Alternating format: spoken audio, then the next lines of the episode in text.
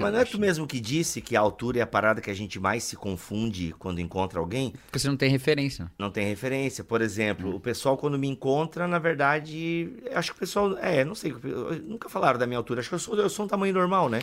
Ó, vou dar dois exemplos para você. Eu achei que o, eu achava que o Igor Miguel fosse baixo. Era baixo. E ele é e ele é de me, ele é de mediano para alto. É. Né? De médio para alto. E, obviamente, como todos nós, eu achava que o André Heinck era alto. É, o André Heinck ele é uma decepção em pessoa, na verdade, porque ele é, ele é baixo, ele é, é assim, ele tem mó cara de, de viking, né, mano? E aí quando você encontra ele, mano, ele é muito baixinho e ele é magrinho, entendeu? Tipo é, assim, que aí aquelas... é a minha diferença para ele. Eu sou é, baixo, é, mas sou tem gordinho. mais gordurinha Ele é tal. baixo e magrinho. É. é. ele é baixo e magrinho. E aí ele usa sempre camiseta de super-herói e tal. Nossa, a primeira vez que eu encontrei ele em Porto Alegre, cara, eu não acreditei que aquele cara vinha sorrindo na minha direção. Assim, eu falei, mano, caraca.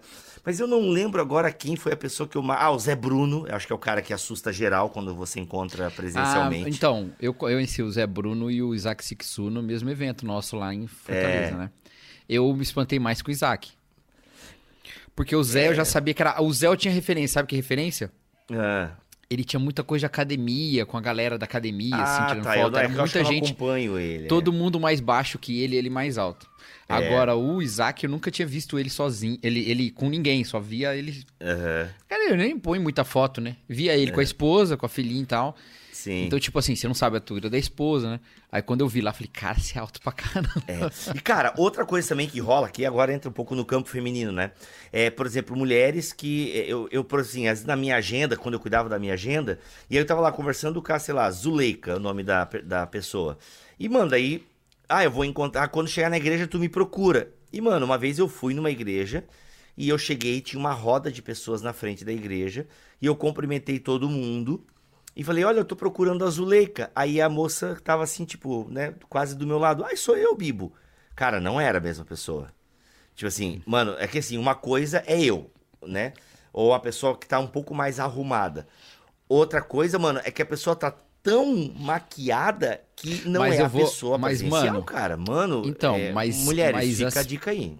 Mas as pessoas, não, mas eu acho que isso não é, isso não é uma coisa ruim não, cara.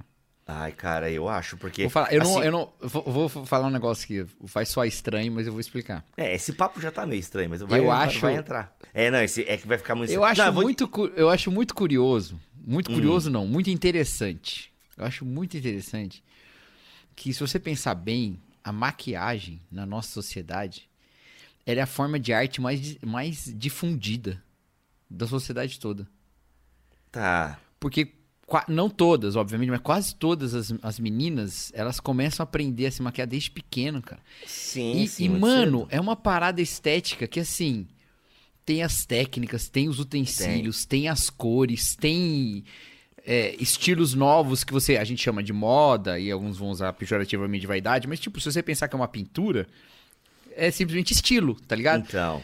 E, mano, é uma parada que eu acho muito doida, assim. Não, eu Aí, também acho. Bem, Cacau, o algoritmo, até te Às vezes, assim, eu tô rodando o Reels, assim, aparece, tipo, um vídeo de uma maquiadora, eu paro Exato. e fico olhando. Tipo, então... Tipo, cara, que é muito doido, mano, é muito... Cara, então, eu uma época eu via mais, tanto que o algoritmo entendia que eu gostava de ver. É, mas uhum. tudo começou por conta de cosplay, tá ligado? Que eu curto a ideia de cosplay e tal. Ah, eu já e... não... É, eu, eu acho legal. E aí, por conta de eu ver sempre as mulheres, porque, cara, tem uma, uma. Tem até uma influência brasileira, se eu não me engano, Mano, ela fazia assim uns cosplay, era Eu acho que eu sei, uma que faz umas paradas tipo Walter White, fica igualzinho. Exato, né? essa daí mesmo. É, essa, essa daí é. mesmo, cara. E, mano, eu lembro que eu até segui ela uma época e tal, só que depois eu parei porque daí meu algoritmo tava muito zoado, porque começou a aparecer muita é, influencer de make. Ai, gente, olha esse rímel. Pô, eu não é isso que eu quero, entendeu? Mas, não, assim, então, eu... eu... fico. Aí, esse aí eu fico impressionado na técnica, manja. Acho que é bom. Não, é legal. Muito Quer doido. ver um que aparecia direto para mim? É asiáticas. Porque, assim, daí aparecia aquela asiática que tinha. É, não, e aí tinha tipo, pouco olho, assim, entendeu? E, mano, e aí aparecia, às vezes, primeiro a pessoa maquiada, com um baita olhão ah, e tal. Um baita... tô ligado. Foi uma trend ela... uma época. E era ela uma fazia trend, então assim, tipo, é, tô ligado. Só que daí era o reverso, né? Ela da maquiada pra sem maquiagem. Sem mano, maquiagem, era outro ser humano. Então, eu acho uma arte muito legal, Cacau. O que eu quero dizer é que, assim, se você usa o seu WhatsApp pra comunicação eu acho que é, é, você, é legal você estar mais perto de quem você é. Porque, mano, de verdade, eu era outra pessoa que tava conversando. Tudo bem, a gente tem aquela questão da altura, do tamanho e tal. Isso você não tem como mesclar mesmo. Só que, cara, era, era outra pessoa. É desde o cabelo, o olho, a pele. Mano, era muito diferente. Tem até uma, uma- um casal aqui no cowork, meio gente boa. E esses dias também, a gente, quando a gente manda mensagem pra ir tomar café e tal. Aí um dia me mandou mensagem e eu falei, meu, não é a pessoa, velho. Aí eu fui falar com ela, ô, fulana, tá muito diferente essa foto no WhatsApp. Ah, É muito diferente. Mas Ah, eu acho é justo, eu te- cara. Não, mas, daí- eu acho justo. Ah, eu não, cara. Eu- eu- eu- você não. Você, agora eu vou te expor aqui. Você não. Sua foto no WhatsApp é o quê? É um desenho. Então, como é que alguém vai te reconhecer? É um, é, um, é, um, é um desenho de você, mano. Tipo assim, não é nem a sua pele, entendeu? Ah, eu fui pego. É, mas é que eu apareço bastante nos stories, eu mando foto pro Não, cartaz do evento. É mais fácil me identificar, pô. Eu sou tipo. Ué, mas, mas e se não fosse? Você passou a maior Ah. parte da sua carreira só no áudio, mano. É verdade, é verdade. É, verdade. Cacau, aí, agora ó. tu me pegou. Eu, pronto, agora eu acho normal. Agora tudo bem, tudo bem, meninas. É, sem julgamentos aqui, sem julgamentos. Bibo Talk apresenta BT Papo, uma conversa regada a Bíblia, teologia e risadas.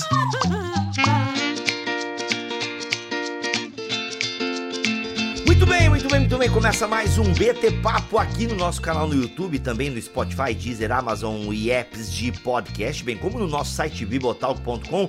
Senhor Cacau Marques, o senhor é católico, apostólico? Ah, pergunta honesta. Já que BT Papo é responder Eu perguntas. lembrei de uma, eu lembrei É. de uma piada do. Meu Deus, Eu o assunto é sério, a gente começa do- com piada. Aliás, se você não entendeu a dinâmica do BT Papo ainda, aprenda. A gente joga um monte de conversa fora no começo, a gente se perde na metade. É assim, é só não ouvir, tá bom? Se não gosta. Ouve sim, ouve sim. Faz um é, o- é, o- a gente que- é legal. se- É, sensacional. Eu, a- mas assim, se você ver. Não adianta reclamar. Ah, eu acho que vocês. É, é, ai, é, as piadinhas me cansam. Então. Fala, Cacau, mas qual é a eu- piada que você o- lembrou? Não, é uma piada da- do extinto Sai de Baixo. Lembra o Sai de Baixo? Pô, sensacional, cara. Sai de É, baixo. sensacional é exagero, assim. A regra dos Na 15 anos época, é- Cacau, é que hoje você tá aí, um cara maduro, um cara que gosta de Masterchef e tal. Mas, mano, na época. Masterchef é maduro. Não, é horrível, mas enfim, só quis pegar só pra. Não, só mas olha só, eu lembro uma piada que assim, a Magda entrava segurando um livro assim. Hum. Aí falava assim, eu tô lendo esse livro, ele tá mudando a minha vida. Eu encontrei realmente o sentido da vida. Hum. Aí a de Deus olha assim e fala assim, mas dona Magda, isso aí é o catálogo telefônico. Ela fala, pois é, agora eu sou uma catáloga apostólica romana. Ai, meu Deus essa piada aí foi ruim, essa piada. Essa foi ótima, cara. Essa foi ótima. a Ai, Magda era a meu melhor Deus. personagem. Ela fala assim, como diz um velho deitado. Um velho deitado, cara. Ah, Magda, era... não, era muito bom. Ô, sai de baixo que parece. Agora é o segundo momento da conversa fiada aqui depois da vinheta. A gente só faz um, mas tudo bem. É. Mas é, ô, mano, é porque domingo à noite era o programa mesmo, cara. Era muito engraçado. Você via espiritual da igreja e já entrava na carne direto. Eu não era crente. Toma essa. Eu não era Então, crente. Eu podia ver. Cara, tinha, ver. tinha- era, era, sai de baixo, você tinha que se escondido na minha época. É, imagino. Eu não tinha esse problema. Eu ouvia Mamonas Assassinas de consciência tranquila, né? Mas é, tu sabe que domingo à noite era muito alto índice de suicídio, né? Por isso muitos programas de comédia e humor na TV Ah, é? aberta. Cara, mesmo? é, uma vez eu vi isso, não sei se essa informação procede, mas que geralmente havia muito humor na TV aberta no domingo à noite por conta do alto índice de suicídio, por conta da segunda-feira e tal, encarar de novo a rotina, a vida e tudo mais. Não sei se essa infor- essa informação procede, se você já ouviu alguma coisa mais técnica e acadêmica sobre isso, comente aqui. Cacau, Então agora você recebemos- pode, já que as nossas Hum. piadas são maravilhosas, você pode assistir BT Papo no domingo à noite. Eu- Pra você Exato, enfrentar a temos- segunda-feira. Exato, e, e enfrenta com uma. Porque a gente começa aqui no final de semana e tal. E a gente, ó, a gente inclusive vai terminar esse PT Papo dando dicas do que você pode assistir nesse final de semana. Fica com a gente até o final. Ó, Ah, é? comi- Não, Não sei, me preparei. Eu também não. Preparar-me-ei. Preparar-me-ei. Pre- Enquanto, enquanto tu fala, tu se prepara. O Matheus quer saber aí, Cacau, sobre os limites da catolicidade, o que faz os cristãos estarem together, né? Tamo together, como eu disse, e como eu sempre disse, e uma escola de inglês copiou meu jargão. Verdade, cara, essa escola de inglês, eu nunca tinha visto uma propaganda, eu falava um monte de tamo together, depende de propaganda de escola de inglês aí usando tamo together também. O que é. ó, desculpa escola de inglês que tá usando essa propaganda, essa, essa fala. O bordão é ótimo. O bordão é ótimo. Hum. Menos pra uma escola de inglês, gente. Exatamente, Porque exatamente. tá gramaticalmente errada, velho. Ele é ótimo pra tudo, menos pra escola de inglês. Exato. Ela é ótima pra mim, que fala, que fala aqui. Cara, podia ser uma lanchonete, tamo together, podia ser Boa. um, sabe, a, a campanha de um carro vir... é que o jovem não tem mais dinheiro pra comprar carro, né? O carro tá Não, muito não, né, tá, tá bem difícil comprar carro. Trocar de carro, então, nem pensar. Então pode ser qualquer coisa, cara, menos uma escola de uma inglês. escola de inglês. Então, o mas vamos aí. falar da, da catolicidade do Tamo Vamos lá. Together ou Eu vou tamo- mudar a tela, Cacau, que eu acho que nessa tela aqui a gente fica muito próximo e aí acho que a gente fica muito.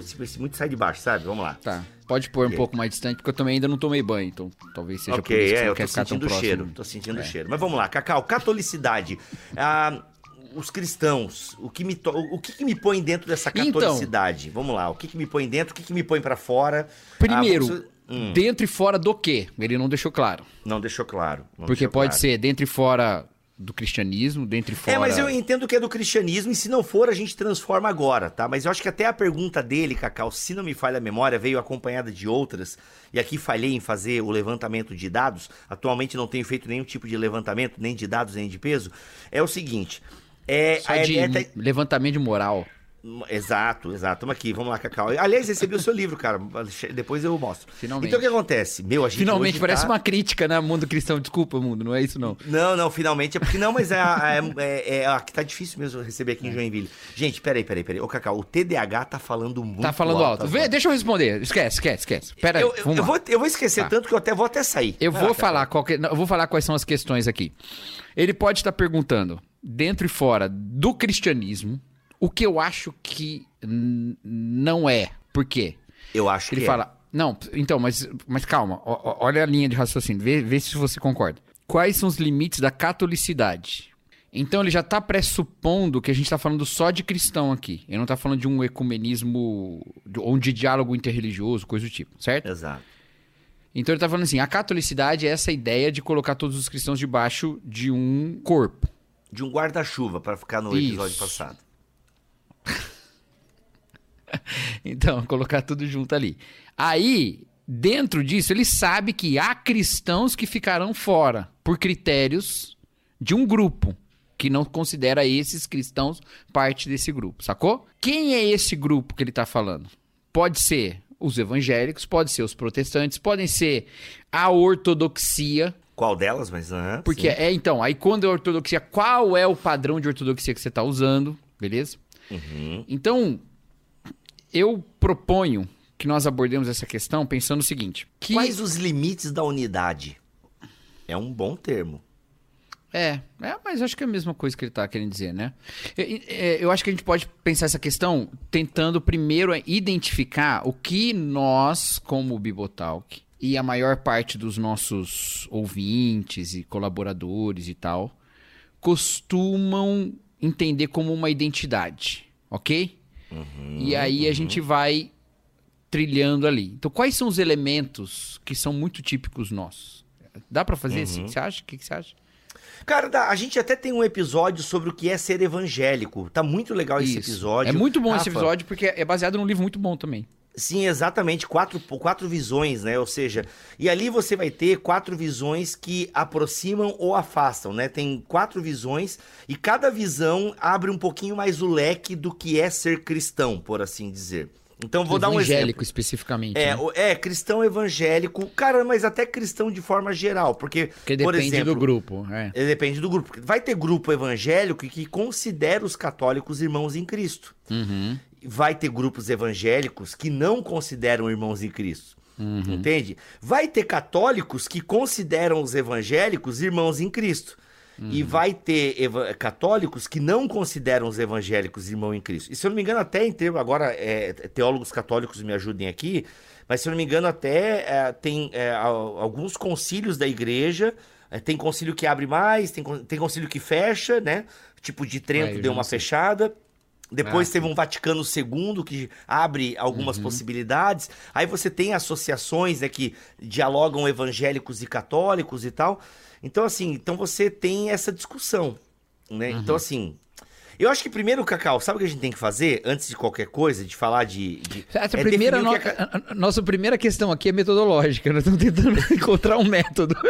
Vamos, continu... Vamos responder o que é catolicidade, Cacau. Eu acho Tá. que é a primeira coisa que a gente pode tentar responder. Então pode responder. começar. Então, o que, que eu entendo por catolicidade? A ideia de Isso. universal, tá? A catolicidade da igreja. Então, assim, é o credo apostólico. Creio na igreja católica. Entende? O que que, o que, que é o credo apostólico? É basicamente um dos primeiros registros e confissões de fé. É a primeira confissão de fé da igreja. Porque num tempo em que a igreja, né, nem todos tinham acesso à Bíblia, nem todos sabiam ler, era bom você decorar um credo. Ou seja, eu pertenço a esse grupo que acredita nisso. Então você tem crê em Deus Pai, Criador do céu e da terra. Então você tem ali o credo apostólico como uma base, um solo, um chão comum para as crenças. Entende? Então, assim, eu. Tanto que os quatro primeiros concílios da igreja já vão abarcar diferentes igrejas cristãs, com até algumas tônicas diferentes e tal, mas que você tem concílios que produzem um credo e esse credo ele unifica essas igrejas ao redor dele. Então, as igrejas, a catolicidade da igreja é qual é o mínimo confessional comum que nós temos para dizer somos igreja de Cristo. Então a catolicidade, ela é um apelo a essa unidade da igreja e uma oração de Jesus, João capítulo 17, né? Essa unidade da igreja e nós sermos aperfeiçoados na unidade. Agora a gente é unido em torno de quê? Então isso é que vai gerar muitas discussões, né? Nos unimos em torno de Cristo, mas daí tem as várias ramificações. E para alguns movimentos ao longo da história, vários aspectos vão sendo imprescindíveis, como a gente, vou dar um exemplo moderno, é, para uma, um- uma boa parte de uma teologia americana aí da década de 60, 70, você tinha que ser pré-milenista histórico e dispensacionalista. Se você não fosse pré-milenista histórico e dispensacionalista, você não era irmão em Cristo. Então, assim, então vários movimentos vão vão é, criando os seus cercados e, ó, ou tu tá aqui dentro, senão tu tá fora. né? Já a catolicidade, ela quer apontar para algo maior. Cara, não existe algo maior do que esse teu cercado aí. Então, a catolicidade da igreja é a igreja universal de Cristo. É isso aí, mas assim, é, aí que entra algumas questões que eu acho que são importantes a gente dizer. Vamos. É, é muito natural para nós que nós centralizemos a unidade nas nos aspectos doutrinários da fé. Dar algumas sugestões aqui rapidinho de coisas que a gente já fez sobre esse assunto. Nós temos um podcast que nós gravamos juntos, Teologia e Comunhão. É esse o nome? Sensacional, Teologia e Comunhão. Tem- Inclusive, os alunos da IBT, da nossa escola, a Escola Bibotalco de Teologia, eles têm essa aula toda transcrita. É bem legal, esse podcast todo transcrito. Ele, eles, nós temos também um outro que é os Limites da Comunhão Digital, que a gente também toca nesse assunto. Limites E da comunhão digital. no Esse só nosso tem no YouTube, Cacau, eu acho. Ou a gente lançou o podcast dele. Lançou podcast também. Olha, que legal, É. legal. E tem também uma, um. No nosso livro, Doutrina e Devoção, eu escrevi um capítulo sobre as três dimensões da, da comunhão cristã, em que eu coloco qual é a minha visão dessa unidade a partir da primeira carta de Paulo aos Coríntios. Tá? Boa. Porque é o seguinte, é muito natural que nós pensemos o evangelicalismo a partir das suas expressões doutrinárias. E por que que é muito natural? Porque o evangelicalismo como nós temos hoje, ele é irremediavelmente influenciado pelo fundamentalismo. OK? Uhum. em vários sentidos propõe afastamentos do fundamentalismo, repensar, eh, repensar repensamentos sobre o fundamentalismo, correções, críticas, né, nesse movimento durante o século XX, mas ele é irremediavelmente é, influenciado por isso. Ah, tem um outro, um outro podcast nosso, nosso BTcast Plus 001 sobre o do livro do John Stott. Ah, não o boa. nome. boa. A gente fala esse histórico aí. E Sim, quando que o sim. fundamentalismo influenciou. E o fundamentalismo foi, acima de tudo, uma tentativa de definir quais são as doutrinas fundamentais. Exato. Ok? The então ele era uma briga sobre sobre que doutrinas Identidade. são inegociáveis. Identidade, mas a identidade circunscrita no seu aspecto doutrinário. Eles não Exato. falam, por exemplo, de liturgia, entendeu? Uhum, certo? uhum. Ainda que falem uma coisa ou outra, mas mais por causa da, da doutrina e não por causa da prática em si, sabe? Uhum, então, uhum. é, é mais pensando a parte doutrinária. O que, que a gente afirma como sendo verdade. Então, tem um livro que eu estava lendo um tempo atrás aí, Ah, tô tentando lembrar o título, não me lembro. É um livro em inglês que é uma coletânea de artigos sobre a. com vários autores diferentes, sobre aproximações entre a teologia do Calbart e o evangelicalismo. Tá? Olha só. E na introdução, os organizadores eles, eles fazem uma definição de evangelicalismo que eu achei muito interessante. Eles falam assim: olha, o evangelicalismo é uma proposta de uma certa ortodoxia protestante. Muito curioso eu achei isso, porque assim, a, a gente não pensa muitas vezes que o evangelicalismo, ele, ele é, antes de mais nada, isso, essa, essa proposta de falar assim: olha, isso aqui é o que a Bíblia fala, sabe? Uhum, uhum. E, e- e às vezes a gente tem problema por isso, porque afirma isso aqui a Bíblia fala sem ouvir o que os outros estão dizendo. Não, a Bíblia acho que fala isso aqui, né? Uhum. Então, é, é natural que a gente pense que a, a doutrina seja o fundamento. Só que para fazer isso, frequentemente a gente precisa ignorar a história, pra gente se apegar a essa identidade. Como assim ignorar a história? Questões que nós consideramos hoje abertas eram consideradas centrais décadas atrás séculos atrás. Séculos atrás não, mas décadas atrás. Não, até séculos atrás mesmo, né? Então eu vou dar dois Depende do exemplos. que você tá falando. é. Vou dar dois exemplos, dois exemplos. Ainda que você pode ter uma visão exclusivamente criacionista, por exemplo, você não pode negar que expoentes do evangelicalismo, como Timothy Keller, como o- Billy Graham, como, né, vou ficar nesses dois, como o próprio John Stott, ficar nesses três, Uhum. eles é, tinham uma visão aberta sobre esse assunto. Uhum. Ok?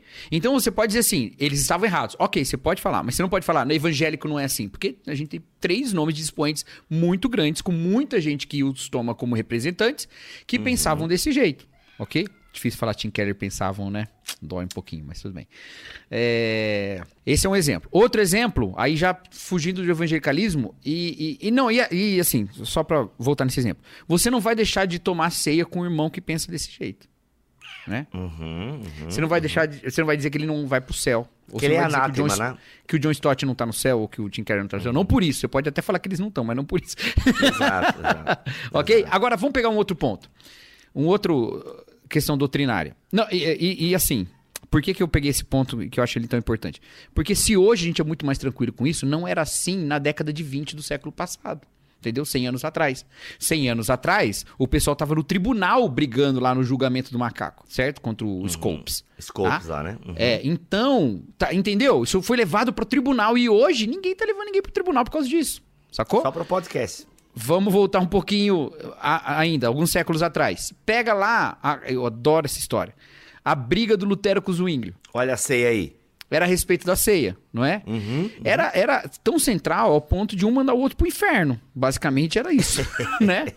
E aí, e hoje? caraca. Hoje, eu sou batista, tem uma expressão eucarística mais zwingliana, e eu vou numa igreja luterana e participo da ceia. Luteranos vão numa igreja e participam da ceia. E a gente não tá Boa. assim. Mas isso era central lá atrás, entendeu? então eu considero que você precisa. Você precisa relativizar um pouco, ok? As afirmações categóricas de fraternidade espiritual com base na doutrina. Um pouco. Calma. Tá, relativizar um pouco as afirmações categóricas doutrinárias. De ok? fraternidade. Não, não. Fraternidade com base na doutrina. Porque não é. Você não precisa relativizar nem um pouco falar que uma coisa está errada. Você pode falar. Exato, exato. Mas falar, ele não é meu irmão porque ele tá errado nisso, calma. Porque a história te ensina que não é bem assim. Calma. Esse, é, esse é o primeiro pontinho. E Ah. não, esse pra mim é o, não é um pontinho, esse pra mim é o pontão, Cacau. É, Acho é que, esse eu vou, pra- eu- é que o, o pêndulo tá de um lado, mas eu vou puxar pro outro. É, Você não ficar um pode. nesse ponto. É, então, então vamos, eu só vou adiantar e você fala. Adiantando o que eu vou falar depois que o Bibo falar, mas também você não pode não estabelecer os limites, entendeu? Você tem que relativizar os limites, mas você não pode não estabelecê-los. Aí, fala depois Exato. eu. É que tu fala essa palavra relativizar, a galera fica empolvorosa, É. né? Ah, Calma, mas, cara, assim, atenção, né? sinceramente, o pessoal vai ficar empolvoroso de qualquer jeito. É. Ah, Enfim, acalmem-se, acalmem-se. Mas vamos lá, eu acho que esse é um ponto uh, sensacional, Cacau, porque é uma, é uma tecla que a gente já bate há muitos anos no Bibotalk. Inclusive, naquele podcast, o que é ser evangélico, a gente cita até uma frase do Mark Dever, que eu acho sensacional. É, sempre olha, que você tem a- cita ela, o pessoal gosta. Aí escreve É, nos comentários. É isso Exato, mesmo. essa mesmo. É que essa frase é sensacional. Eu até vou procurar o livro agora aqui. E, põe, assim, põe e- o e há poucos e há poucos evangélicos que carregam esse nome de maneira indubitável como o Mark Dever, né? Que ninguém no mundo vai dizer que o McDagger não é o evangélico. Você pensa assim, que tipo de pessoa, que tipo de líder é um evangélico, um líder evangélico? Você vai pensar mais no Mark Dever do que no, no do que no Tim Keller ou mesmo no Joe Piper. Exato. o Mark Dever é mais Ele é o cara, é o cara das igre... da, não, da eu nem tô falando que ele, eu gosto dele, né? Fui na igreja Uhum. dele, inclusive. Eu gosto dele, mas ele não. Eu não, eu não acho que ele seja. Eu, eu gosto mais do Tim Keller, né? Ah, mas eu também, com certeza. Vai com o Mark Dever, é cara ele- que realmente tá ali ele é quase que a igreja. quintessência do evangelicalismo. Exatamente. Então tá aí, olha, olha o que o Mark Dever diz o seguinte, ele diz o seguinte: não há nada de errado em termos cercados. Ou seja, não há nada de errado em termos as nossas doutrinas, que nos dão baliza, que nos dão identidade. Eu bato muito nessa tecla, cara, doutrina é algo importante sim, entendeu? E é legal, a gente, eu sei o que eu acredito. Eu sou um batista, eu sou um pentecostal, eu sei como é que eu acredito as coisas. Eu acho muito legal. Então não há nada de errado em termos cercados. Mas vamos manter nossas cercas baixas e vamos nos dar as mãos com frequência. Cara, isso é lindo, É. sabe? Essa observação resume de forma bonita o sentimento de um número crescente de fundamentalistas. Ele é até aqui uma defesa da galera fundamentalista, que tipo um pouco mais arejada, por assim dizer, né? É esse livro aqui, ó. É que Quatro o- é, visões sobre o é. evangelicalismo, tá? Da Sinceramente, hoje, eu Batista acredito Regular. que a gente. Não é ele que escreveu o artigo sobre o fundamentalismo, é bom dizer, né? Não. é não, outra não ele. pessoa. Porque eu realmente acho tá que hoje a gente. ele. Eu acho que a gente precisa abrir mão desse. desse. Esse, essa frase do fundamentalismo tá nas aspas ou tá fora, Bibo? Tá, é, não é o Mark Dever que disse, é o comentarista. Ah, então. É. Porque assim, eu acho que a gente devia abrir mão desse termo, viu? Fundamentalista? É. Porque. Tem um BTQ sobre fundamentalismo, inclusive, tá, É, pessoal? Se por- quiserem assistir, porque tá assim, legal. o- infel- ainda que você possa concordar, como eu concordo, com cinco pontos fundamentalismo, eu concordo com todos. Com Todos. todos. Uhum. Ainda que você possa concordar, ele veio com uma prática. Entendeu? Uhum. Sectária. Então, o, o abandono da- desse termo não é porque as pessoas pararam de acreditar no que eles diziam que era o certo. Mas é porque Exato. não podiam mais se identificar com um grupo que agiu com práticas tão complicadas, entendeu? Sim. Mas vamos lá. Sectárias é uma palavra que tu dá pra gente usar? Sectarismo? Acho que dá, acho que dá. É, Inclusive, sectarismo às vezes é bom também, mas no caso ali eu acho que foi. É, não, eu digo, usando sectarismo no sentido ruim, eu penso que a gente tá tendo, a gente tá tendo ondas, né, bem sectárias, que inclusive a gente ganhou até um novo contorno, né, em 2022, por conta das eleições. Eu- é um assunto, né, muito delicado, eu É. sei. Mas graças mas- a Deus também as coisas estão ficando mais Deram uma suaves, melhorada, né? mas na época das eleições em 2022, é, virou, tipo, a- em quem você estaria votando ou apoiando, Ah, virou sim. um sinal de fé. Né? Tipo É, assim, ó, é. quando eu uso a palavra sinal, eu utilizo no sentido de credo, né? Então, Uhum. um sinal, um símbolo de fé. Um símbolo de fé. né? E se você vota na pessoa tal, é, como é que você é cristão e não vota na- né, no candidato tal? É. Então virou um tipo um- meio que um- uma mesa de corte, né? Ó, é, é para esquerda ou para direita e tal. E é isso. Em quem você vota? É, É, então, vou- aí. Complicado. É, aí que eu, que eu digo o seguinte. Então, quando eu falo de relativizar, como assim é relativizar? É, O que, que a palavra relativo significa? Em relação a alguma coisa. Alguma coisa que você só Exato. pode Relativo afirmar em relação a outra, entendeu? Então você fala assim: o Bibo é alto ou baixo? Fala assim, é relativo. Como assim relativo? Exato. Depende de com quem que ele tá. Se ele tá do lado de uma pessoa alta, ele é baixo. Se ele tá do lado de uma pessoa baixa, ele é alto, entendeu? Exato. Então, você, ao- quando eu falo de relativizar essas declarações de, frater- de- de fraternidade, é porque ela tem que ser feita em relação a uma outra coisa. Em relação a que coisa? A uma coisa que eu considero pré-doutrinária, que é o fato em si. O que, que é a doutrina? A doutrina é a teologia, ela é a elaboração de uma revelação, certo? Mas a revelação, ela antecede a doutrina. Uhum. Então, antes de eu ter uma doutrina sobre a cruz, existe a cruz. Antes de eu ter uma doutrina sobre a criação, existe a criação. Boa. Entendeu? Antes de eu ter a Bíblia testemunhando que é a, a- a criação, a criação aconteceu. Entendeu? Então, essas- Uhum. então isso é, vem antes. Então, antes de eu elaborar quem é a igreja, a igreja foi fundada, certo? E ela Uhum. não foi fundada com uma assinatura numa constituição da igreja. Ela foi fundada num ato de fé e numa manifestação do Espírito naqueles que creem em Jesus Cristo.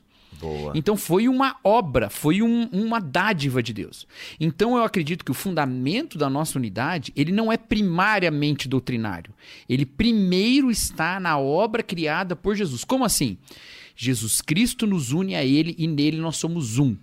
Independente de qualquer outra coisa, nele nós somos um. E aí, Tu quem somos uma um? experiência mística nesse sentido, Cacau? Mística. Eu, eu- no capítulo eu falo isso. No capítulo eu Uhum. digo que há, há uma dimensão mística. Das três dimensões da comunhão, a primeira é mística. É mística na nossa união com Cristo. Uhum. Exato. Então, Lutero e Zwingli estavam quebrando o pau por causa da ceia, mas misticamente eles eram um em Cristo.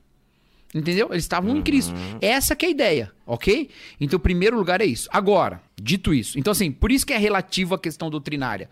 Porque, independente da doutrina que nós fazemos sobre Cristo, a cruz aconteceu. Independente da doutrina que nós fazemos sobre Deus, a graça de Deus foi derramada. Ela foi derramada de maneira pré é, é. A gente não tinha doutrina sobre isso e Deus fez isso, certo? então essa é a primeira coisa. Aí, segunda coisa, eu não posso abrir mão das distinções doutrinárias. Porque eu não posso não querer saber o que significa essas coisas. Então, quando eu falo assim, caramba, Jesus morreu na cruz, o que, que isso significa? Jesus ressuscitou, o que, que isso significa? Eu vou me dedicar nisso. E, e disso vai sair uma teologia, vai sair uma doutrina. Só que essa teologia, essa doutrina é o meu encontro, eu limitado e carnal e pecador, com a revelação santa, celestial e, e- e- perfeita de Deus. Boa. Então ela sempre vai ser, em alguma medida, temporária, imperfeita, mas a gente vai se é, é, exercitando nisso, ok? Então, se o primeiro, a primeira dimensão é mística, a segunda dimensão certamente é doutrinária. Porque eu não tô falando de um Jesus genérico, cada um pensa o que quiser sobre Jesus. Não, Jesus é Exato, Jesus. até porque como é que Tem eu vou um balizar, né? Como é que eu vou Perfeito. balizar a minha experiência mística? Perfeito. Só, Jesus é Jesus. Só tem ele. Então, se eu acredito nisso, nessa realidade histórica, eu preciso saber que Jesus é o Jesus e não um Jesus. Entendeu? Boa, boa. Então, eu preciso buscar conhecê-lo. Buscando conhecê-lo, eu vou elaborar uma série de questões sobre essa revelação. Em alguns momentos, nós vamos quebrar o pau de coisas que nós consideramos serem eh, Brasil e Japão de tão longe. E nos séculos seguintes, o pessoal vai descobrir que não tá tão longe assim, que tá mais perto. Entendeu? Que a gente concorda com quase tudo, ok? Mas a gente vai é, é, colocar isso. Então, e não pode ser um Jesus genérico. Então, é o que eu falei. Você deve relativizar, mas você não pode deixar de definir. Não tem como deixar de definir. Boa. Cada definição terá uma escolha de critério e há razões para a gente escolher os critérios que a gente escolhe. Nós aqui escolhemos um critério, o critério bíblico, ok? Esse é o critério. Nós escolhemos que na escritura nós encontramos a revelação de Deus e é em cima da escritura que a gente produz essa teologia. Então a gente senta para trocar ideia, para conversar e para construir teologia em cima, enquanto a gente está falando assim: olha, eu acho que a escritura diz isso. E o outro fala, não, eu acho que ela diz isso. Mas você concorda que Deus fala na escritura? Concordo, então vamos construir aqui em cima.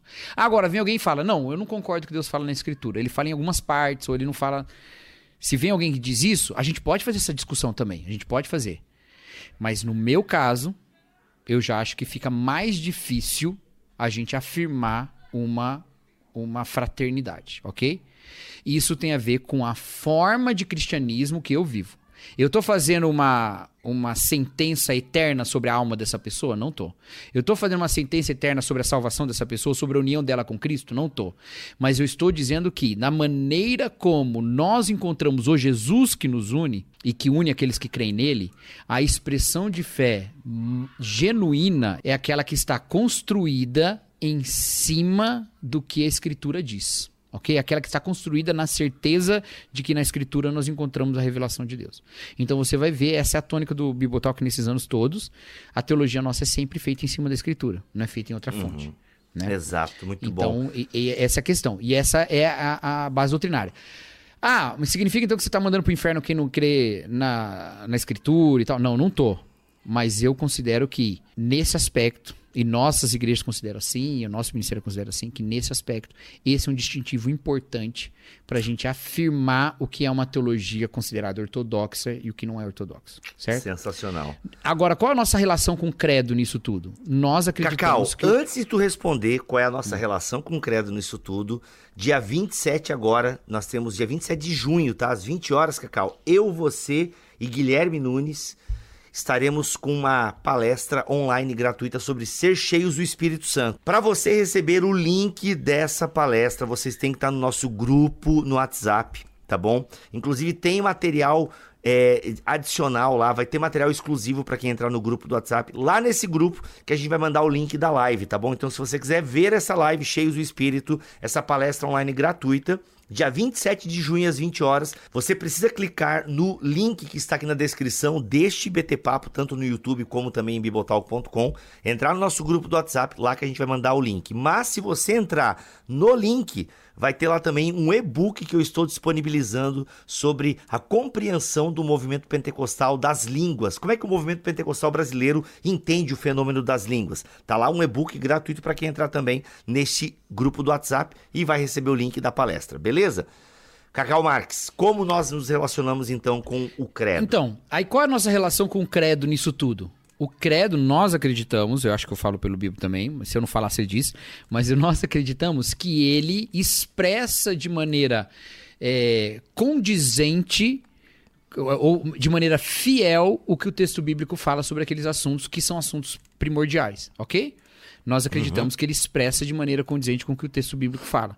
Então, vamos dizer assim, se o credo não existe, a gente vai sentar diante da escritura e vamos tentar organizar ali alguma maneira, nós acreditamos que nós chegaríamos em algo muito parecido com o que está sendo dito ali, certo? Exato. É, é claro que ele nos orienta, de certa forma, é, testemunhando qual é o tipo de comunidade que a gente faz parte e como que essa comunidade lê a Bíblia, com certeza, mas isso é normal para qualquer comunidade, tá? Uhum, isso é normal para uhum. qualquer comunidade. Então acaba sendo circular de certa forma, mas é isso, ok?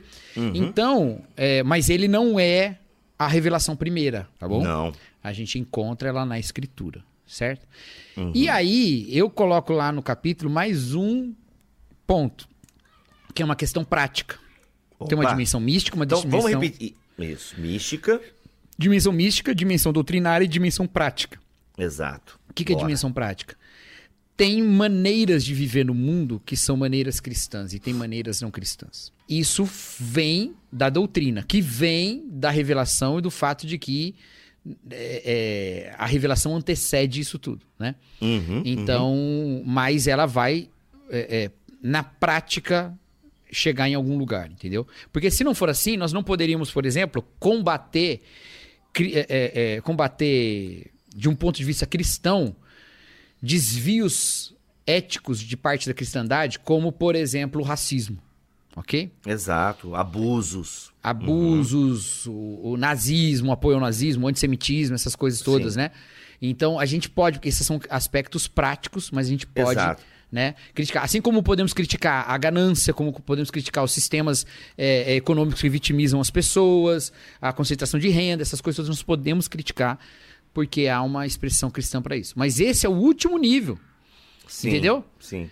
Porque e ele frutifica do resto. Cacau. É, ele frutifica é do resto. Então, assim, às vezes a gente quebra o pau por umas questões práticas sem e, e, condena o outro por uma questão prática sem antes discutir os fundamentos teológicos que vão levar até a visão de revelação que nós temos. Às vezes Exato. a gente tem a mesma visão de revelação e lá na ponta a gente interpreta os textos de maneira diferente. Então, tudo bem. Entendeu? Uhum, Tudo bem, uhum. mais ou menos, né? Porque pode estar interpretando uhum. errado. Pode estar interpretando errado. Então, assim, vai entrar nisso. A questão prática vai entrar. E vai ter hora que vai falar: olha, ainda que você veja a escritura como palavra de Deus, ainda que você interprete de maneira diferente aqui, essa prática não é uma prática condizente ao cristianismo. E a pessoa pode rebater e dizer: não, é sim. E beleza, pode ser que a gente nunca vai se chamar de irmão aqui, mas a gente não tem a palavra final. Eu posso falar, Bíblia, eu não concordo com você, para mim isso aí não é cristão, não dá, a gente não tá junto. E no céu a gente trombar um com o outro. Pode acontecer. Ah, isso vai acontecer muito. Babá, isso Pode vai acontecer, acontecer muito. É. Cacau, essa questão da moralidade, né? A gente sabe que cristianismo é, não é moralidade. É, o evangelho não é moralidade. A gente já falou bastante isso em vários podcasts e tal. O evangelho é uma pessoa, é uma boa notícia, é uma notícia de salvação. Agora, é claro que tem aspectos práticos morais, né? Como você está falando ali. Perfeito. Então, existe. Eu estava, inclusive, lendo, cara, primeira, é, segunda Pedro, no capítulo Uh, primeiro, a segunda Pedro, capítulo 1, bate muito nessa tecla, assim, olha, se esforcem, eu estou em Marcos, ah, eu estava lendo com a Milena o Evangelho de Marcos. É, aí eu estava lendo aqui, ó, segunda Pedro, capítulo 1, vai falar para a gente se esforçar, entendeu? Olha, Deus nos concede tudo, ele começa a falar no versículo 3, para que a gente tenha uma vida de devoção, ou seja, a gente pode ter uma vida com Deus a partir uh, uh, daquilo que o próprio Deus dá para nós e tal. E aí, por causa da glória e excelência, ele nos deu grandes e preciosas promessas. E aí a gente pode participar da natureza divina. Ele vai falar tudo isso. E, e, a partir dessa natureza divina, que nós vamos nos tornando por conta da presença de Deus, a gente vai escapar dos desejos humanos e tal. E ele vai falar o seguinte: olha, diante de tudo isso, esforcem-se ao máximo para corresponder a essas promessas. Acrescentem à fé a excelência moral. Mas a base é a fé. É, a base é a fé, a revelação, é o que Deus fez. Mas o que? Acrescentem à fé a excelência moral. A excelência moral, o conhecimento. E aqui ele vai colocando uma série de coisas. Então, sim, a gente não reduz o cristianismo à moralidade, mas a gente também não joga fora. Não há um comportamento, um jeito de andar, um jeito de viver uhum. cristão. Né? É, Só é que, é antes típico... de atacar o irmão, antes de atacar o irmão, a gente tem que ver se essa nossa moralidade é fruto realmente de uma da escritura ou é fruto de um moralismo, né? De algo criado pela nossa tradição e tal. E aí eu estou, às vezes, tirando pessoas né, da catolicidade da igreja por conta de uma tradição que a minha denominação criou. E disse que cristão é quem faz isso, isso e não faz isso, isso. Né? Então tem que tomar muito discernimento aí. Mas a gente não isso. abre mão de um jeito de ser e andar, né? É, exatamente. Então a gente tem que buscar ser fiel, né? É, sabendo que Deus fala conosco, fala por amor, nós encontramos a sua palavra nas escrituras, nós queremos uhum. ser formados segundo ela, mas isso também deve partir do entendimento de que nós somos pecadores, falhos Total. na nossa compreensão uhum. e na nossa ação. Então a gente quer melhorar a nossa ação, mas a gente tem limites de compreensão para melhorar essa ação também. Então, humildemente, a gente deve, quebrantado diante das Escrituras, buscar o máximo de conhecimento de Deus possível. E esse conhecimento nos levará ao amor, porque Pedro também fala é, mas em 1 Pedro, ele fala que a, nós nos purificamos pela, pela obediência à verdade que nos leva ao amor fraternal. Né? Então, amemos uhum. uns aos outros sem hipocrisia, né? uhum. verdadeiramente. Então, assim, o fim da, do conhecimento e da purificação pela verdade é amar. Né? Então, Boa. mais teologia deve nos levar a mais amor, mais quebrantamento, mais humildade e não é, é, mais sectarismo, como você colocou. Sim, é e... até a palavra sectarismo aqui, eu tô lendo o artigo do Igor Miguel, nesse uhum. livrinho aqui bem gostoso, gente. Unidade perfeita, a vontade de Cristo para uma igreja imperfeita. Livrinho bem legal, parceria da God Books aí com a Thomas Nelson. E ele está citando o Bavinck aqui, né? Que fala desse. O Bavinck diz o seguinte: o crescimento do sectarismo que acompanhou o movimento protestante é um fenômeno sombrio e negativo. Ele se manifestou já no início da reforma, ou seja, o uhum. exemplo que o Cacau acabou de dar aqui, né? Lutero e Zwinglio uhum. é, é, né? se, se, se sectarando. É, sectarando não ficou legal, né? se, se, brigando e tal, e, e mandando outro pro inferno. Então ele se manifestou já no início da reforma, mas nunca se expandiu tanto como em nosso tempo. Igrejas novas após igrejas novas são fundadas. O que é mais sério é que esse sectarismo leva à erosão e ao desaparecimento da consciência de igreja. Não há mais consciência da diferença entre igreja e uma associação voluntária. Aí o Igor vai explorar um pouco essa questão aqui do Bavin, que tem, é muito legal esse texto aqui, né? Que nós somos mosaicos, né? De um único vitral, mas somos os somos mosaicos. E eu acho que essa pluralidade dentro do, do cristianismo, dentro da irmandade, ela, ela, ela é inevitável. É inevitável, porque, cara, a igreja já é desde as suas origens neotestamentárias, ela já não é igual. A igreja de Corinto não era igual, não era igual à igreja de Éfeso, não era igual à igreja de Roma. E assim a gente vai vendo já as comunidades cristãs, depois o Ocidente, o Oriente, vão criando é, liturgias distintas, até doutrinas distintas, práticas distintas. É aquela coisa, né? A galera fala, precisamos voltar a ser como uma igreja primitiva. Mano, eu não quero voltar a beijar as pessoas, não, mano.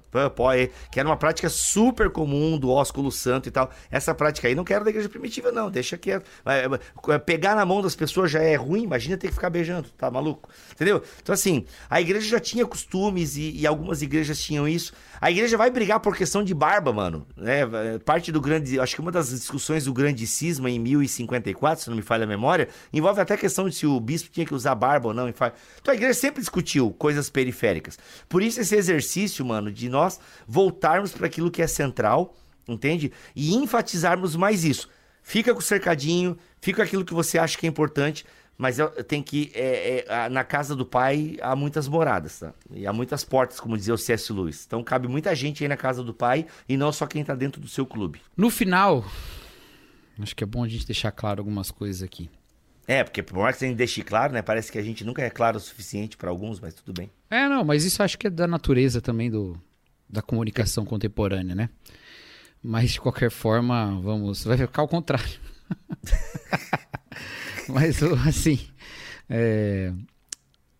Vamos fazer um o que coração, que a gente, Cacau? O que, que a gente quer dizer? um É pro outro lado, mano. Aí, Aqui, ó. ó. Aí. Ah, gente, que imagem linda.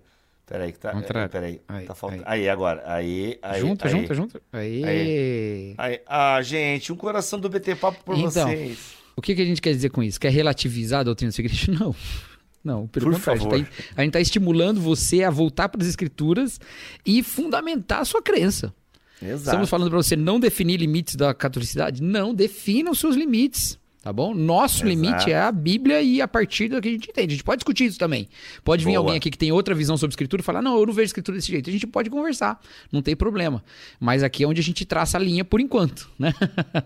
Uhum. É, faça teologia, faça distinções, faça, é, é, determine e clarifique textos.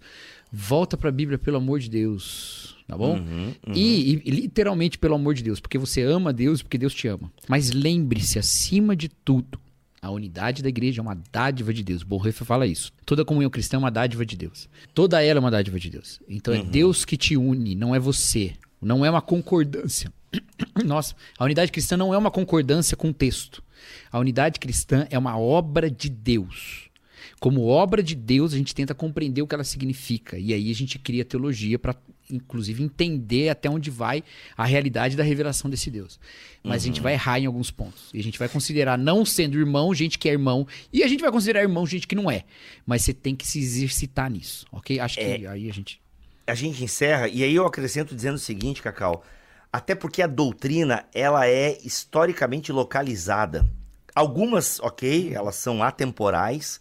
A próprio credo apostólico, ele é atemporal e funciona, mas boa parte daquilo que divide as igrejas, muitas vezes é atemporal, tem localização histórica. Ah, essa contingência histórica na doutrina precisa ser muito levada em consideração. É algo que eu, acho que eu- a gente volta lá, por exemplo, do começo. Então, para alguns, era um absurdo um cristão é, é, entender a possibilidade de um cristão aceitar a teoria da evolução. Para alguns, é até hoje. É critério de fé ou descrença.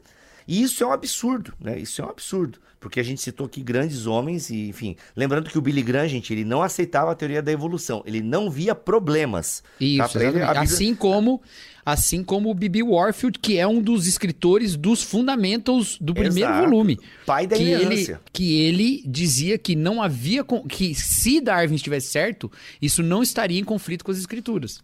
Exato. Ele não exato. defendia o darwinismo, mas ele disse: se for, se ele estiver certo, não tem conflito. Não tem É. conflito, exato. E para alguns, né, ou seja, alguns irmãos e irmãs tornam essa questão de como nós enxergamos a criação. Primeiro que todo crente é criacionista, né? Enfim, isso aí dá uma longa discussão. Mas, é, é, sabe, então, e, e- e, cara, esse assunto é tão central assim para tu me excluir da comunhão dos santos, entendeu? O que era um problema depois. Com eu te excluo da gente- comunhão dos santos porque você não gosta de gravidade. Eu gosto de gravidade, você tá maluco? Não, vamos voltar para esse assunto? Não, mano, eu gosto de gravidade, eu só acho que eu não gosto como tu eu te gosta. excluo porque você não gosta de ninguém explicar Deus. É, é, é você, eu acho que aí você tá. Aí, aí a gente tem um problema seríssimo. Ó, brincadeira.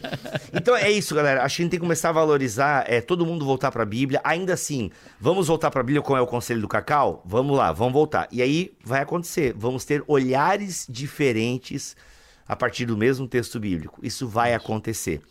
E tudo bem, e tudo bem. Mas vamos nos dar as mãos com mais constância, entende? Vamos valorizar aquilo que nos une, ainda que a gente tenha compreensões diferentes. Eu amo os meus irmãos que batizam crianças. Amo. E acho que eles estão erradíssimos. Porque eu sou um credo batista, entende? Eu não acho Mas- que eles são erradíssimos. Eu, acho ah, que- mano, pra mim, zero. Erradíssimo é muito forte. Tá cara. bom, Erradíssimo. errados. Errado. Eles estão eles estão redondamente enganados. Cara, eu acho que eu não chego nem aí. Eu acho que falo assim. Eu amo os meus irmãos perdobatistas e acho que a prática não é a ideal. É, o Cacau, é, olha como o Cacau é mais amor, né? Eu, é, eu também acho que. Então, eu acho depende que do ela não assunto, depende do assunto. Exato. Depende do Então, assunto. eu acho que ela não é. Gente, a discussão não é batismo aqui. A gente não vai responder nada sobre batismo nos comentários. Exatamente É. nada. Mas eu, como um credo batista, acho que o credo batismo corresponde mais à teologia bíblica. E acho que a teologia do pedobatismo, ela está errada. Eu acho que ela está errada. E para mim é uma leitura. E aí eu coloco mesmo, muito errada da continuidade e, descontinu- e- e continu- continuidade e descontinuidade do Antigo Testamento para o Novo. Mas assim, tudo bem. São irmãos em Cristo. é, vão para o céu. aqui- porque a, a salvação não depende de como você entende o batismo, entendeu? Salvação depende de se você está em Cristo. E aí eu sei que essa minha fala abre margem para muitas coisas. Entendeu? Ah, então quer dizer que a pessoa é assim, ela Você quis acredita em entrar nesse assunto porque você quis. Você foi puxando. Ah, é, mas eu não vou entrar. Só tô dizendo assim, sim, ela abre margem pra muita coisa. E aí a gente discute localmente cada coisa, entendeu? A gente discute cada situação, cada. E aí a gente vai localmente discutindo e tal. Não tô dizendo a hora que basta, enfim, aí melhor parar por aqui. Você tá assim, ó. O cara chega na praia e fala assim: nem vou entrar na água, só vou molhar o pé. Quando ele vê, ele já tá lá numa ilha, lá longe. Exato. Eu não vou entrar. Ele ainda tá na ilha falando: eu não vou entrar. Exato, e cercado de tubarão, né? Gente, é isso. Queremos indicar aqui então, reforçar algumas indicações. Esse livro aqui da Thomas Nelson é bem bacana mesmo. Unidade Perfeita, a vontade de Cristo para a sua igreja imperfeita, tá? Bem legal esse livro aqui, ele vai abordar vários pontinhos legais e tal. Um monte de gente querida escreve nesse livro, tá? Carol Bazo, o Igor Miguel, a Vanessa Belmonte, William Douglas, o Gálvaro Bastos, ah, Maurício Zagari, enfim, Jorge Henrique Barro, uma galera, enfim, tem muita gente legal que escreve aqui, tá? E o nosso livro, Cacau, Doutrina e Devoção, livro muito bacana também, que vai falar sobre doutrina e devoção, várias pessoas legais escrevem lá também, Igor Miguel, Cacau Marques, eu, Ângelo Bazo, Carol Bazo, Kenner Terra, eh, Vitor Fontana, Vitor. Alex, ah, Diego, Diego Bittencourt, Bittencourt. uma galera muito legal lá escrevendo Nossa, Alex, você disparou aqui, ó. É porque tu, fala, tu falou esse Alexa. nome aí. Pare. É, mano. É, agora tu imagina o Alex que tem uma Alexia dentro de casa. é toda Só hora. falar Stalrefa. Stalrefa. É, isso, está refa. E é isso, gente. Vamos manter os nossos muros mais baixos, tá? E vamos nos dar as mãos constantemente. Vamos ser mais ponte do que E- parede, tá? E vamos clarear mais as nossas teologias. Boa, boa. Estuda, entenda, compreende o que a sua denominação crê, converse. E se vê que a sua denominação elaborou a teologia de um jeito que poderia ser melhor, Hum, propunha reformas e vá nesse caminho. Sa- Entendeu? As denomina- exato. denominações mudam, elas elaboram crenças fundamentais em vocabulários diferentes. Uhum. Gente, façam teologia, só que não façam teologia para brigar, façam teologia para saber no que creem. E isso vai gerar Uhum. Mais unidade ainda. Exato. E para finalizar esse BT Papo, prometemos dicas do que você assistir neste final de semana que tá chegando aí. Cacau Marques, já pensou nas suas. que que é isso, meu Deus? Assistir, assistir. Assistir, claro, claro. Isso parece um, é, um big, big. É com como o que óculos da Apple. Ó, Rô, mano, eu vou querer, quando, quando tiver 500 reais, eu vou comprar um, cara. Ou Nunca, seja, nunca 30 comprarei. anos. Nunca comprarei. Nunca comprarei. Mas e aí, Cacau, você pensou numa dica pra galera assistir neste final de semana? Não, você pensou. Eu vou depois, que eu tô pensando. É, eu já indiquei aqui o We Crashed, que a gente começou numa conversa fiada lá no começo. Eu terminei de ver a série. Cacau, boa recomendação. Muito boa. Tem na Apple, Apple TV. We Crashed, é bem legal mesmo. E terminei de ver. Poxa, que história bacana. Biba, eu não tenho Apple TV. Assista então Som na Caixa na Netflix, que é a criação do Spotify. Uma sériezinha, é, mas é- é- não é tão bom quanto o We Crashed, vai. A Apple TV vai patrocinar nós, hein? Ted Laço. Pô, Ted Lasso é sensacional. Ted Laço. Sensacional. Tem que E- assistir. Um- E? O maior. que Positividade tóxica de forma apaixonante. Ted Laço não é positividade tóxica. Ted Laço é uma nova reflexão sobre masculinidade. Acima boa, boa, legal, legal. Cara, que, que sensacional. Gostei do final da série. É isso. Outra, outra, outra dica, outra dica, outra, Outra dica, dica. Duas dicas. Uma é essa. Duas uma é dicas. essa. Uma Vai é lá, essa. Porque as duas têm conexão. embaixo. As duas têm conexão como você pode lidar com, com a igreja. Uma é essa, Hum. pense Ministério de Homens a partir de Ted Lasso. Não a partir de Ted Lasso, a partir da Bíblia. Mas deixa Ted Lasso criticar as suas visões de homem Pra Boa. você ir pra Bíblia e ver o que, que a Bíblia fala mesmo. É... e, segundo, o pior vizinho do mundo. Tô pra ver, me indicaram a man, bastante a. Man Called Otto. Tá lá na HBO Max. Ah, Mas tem ó, duas, né? A com o Tom Hanks é mais legal, não é? Não, então, o, o- eu não assisti o original, que é ah, tá. Mas norueguês, tem o Tom né? Hanks, é, que é o Tom Hanks É, agora. esse eu, eu novo. não sei se tem a outra, mas eu, eu só assisti o do Tom Hanks. Veja esse filme e pense um pouco sobre paciência, sobre como lidar com as pessoas, sobre Hum. Eita. como pessoas são icebergs e você só vê a pontinha delas. Eita, Assista esse aí. filme. É, nossa, eu, eu Como dei é é duas recomendações. Ah, o pior vizinho do mundo. Eu dei boa. duas recomendações leves, tocantes. Boa, pra vocês boa. verem que a gente é amor, a gente não é treta. Vai lá. Vamos, vamos encerrar com o coraçãozinho, Cacau. Vai lá. Ai, que dificuldade. Pronto. Aí, ó. BT Papo, só amor pra vocês. Dá aquele print, divulga nós. Ah, eu- É isso. Hum. Muito bom. Cacau, já que estamos aqui no Finaleira, a gente vai estar neste sábado agora, dia 20. Ó, tá ficando cada vez mais escuro aqui, ó. Vai. É, né? É, tá indo o sol embora. Olha, ó, 24 de junho, a gente tá em Fortaleza, tá? Nesse sábado agora. Agora, BTD. chegando lá. Eu acho que ainda tem vaga, tá? Dá uma olhada, entra no link lá, se vender ingresso, é porque ainda tem vaga. E você que é de Floripa, eu vou estar lá com o André Heinck e o Kenner Terra falando sobre isso, inclusive. Eu vou, o tema da minha palestra vai ser esse BT Papo. Bíblia e Diálogo em Tempos de Trincheiras, lá em Florianópolis, bem legal também, o link tá aqui. E Cacau, o grande BTD no dia 16 de setembro de 2023 em São Paulo. Eu, você, Guilherme Nunes, Karim Bomilcar e Marco Teles cantando aquela canção. Vai ser sensacional, tá bom, gente? Vamos se encontrar aí em algum desses BTDs. E quer estudar teologia? Vem pra escola Bibotalk de Teologia que você já sentiu o naipe. Como é que a gente dá aula e como é que a gente ensina, tá bom? Bem legal mesmo. É isso, voltamos na semana que vem, senhor Cacau, se ele quiser assim permitir. Lembrando que toda terça-feira tem o BT Cast, toda sexta-feira tem o BT Papo.